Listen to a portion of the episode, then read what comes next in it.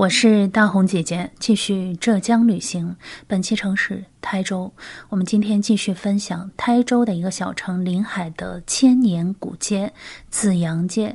从今天这期节目开始，要分享的是我在紫阳街上深入探访的八个店铺。这八个店铺是紫阳街的精华。今天要说的是第一个店铺——紫阳街二百一十一号紫阳客栈。要写这条紫阳街呢，就不得不先提到这家客栈——紫阳客栈。老板是地地道道的临海本地人。在这一期的节目的诞生过程中呢，他这个本地人给了我很多实用的指点。而我们要说的这一间紫阳客栈呢，本身也算是一个景点。客栈门口有石桌和石凳，每日黄昏座无虚席。住在附近巷子里的人会在这里打牌和聊天，举手投足、举手投足都是临海人自得其乐的味道。自得其乐是紫阳客栈给我留下的第一印象。紫阳客栈的老板叫王林平。在他开这一家店的时候，紫阳街上还没有客栈。为了拿下“紫阳客栈”这个名字，他等了三年。要知道，“紫阳街”这三个字是临海的地标，而“紫阳客栈”就意味着它必须是整条街的客栈表率才可以。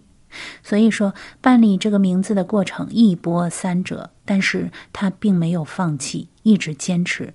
他说：“没有关系，为了这个唯一，晚一点儿。”值得。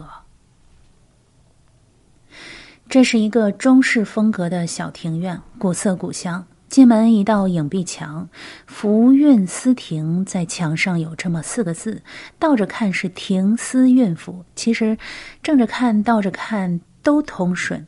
看起来呢，这是一句吉祥话。可是老板的示意和我想的不一样。他说这四个字的意思代表少年离家的我非常思念。儿时在这庭院玩耍的情景，是一个念旧的人。影壁墙前面呢有一口井，这是一件文物，有着五百年左右的历史，至今里面还有水。影壁墙后面养着一群巨大的锦鲤，再往里走就是假山流水。我看到有工人在长廊下做着实木的家具。我才知道，原来这个屋子里的一切都是纯手工打造的。一个居所的陈设，其实就是主人的生活情趣。这些情趣放在一个店里，寻找的是同样有情趣的人，用数不清的流水白日，默默的、静静的做一个有趣的人。这样的生活多么的美好啊！住了这么多的客栈和酒店，很少见在这个房间里看到有投影仪，因为一般来说住民宿的时候才会有投影仪，因为那都是家庭里面必备的一些设施。但是在酒店和普通的客栈里面，说实话不太常见。但是这个紫阳客栈的每一个房间里都安装了投影仪。我当时打开这个投影仪试了一下，影像是投到白墙上的，把灯一关，就像看一场电影、追一个剧，有躺在自己家卧室的感觉。这种感觉呢，对于我这个有同样趣味的人来说是捡来的好福气。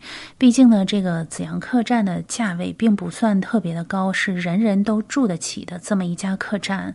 而在这个千年老街上，在这个古色古香的庭院中，躺在夜里打开这个呃投影仪呢，看到自己喜欢的电影、自己喜欢的节目，其实还是蛮幸福的一种感觉。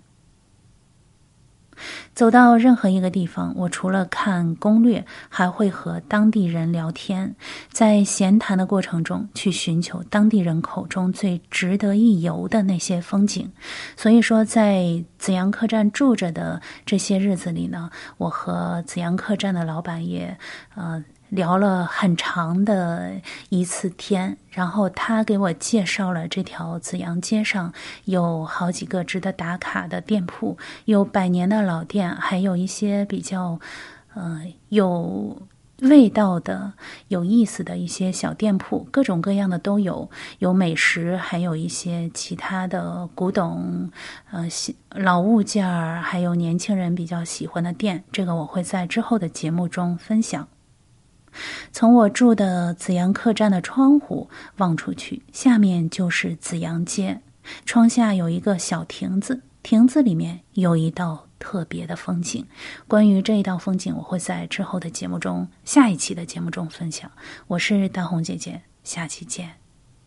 本期节目的图片和文字可以在我的同名微博查看，搜索“黑奏红”，奏是欠揍的奏。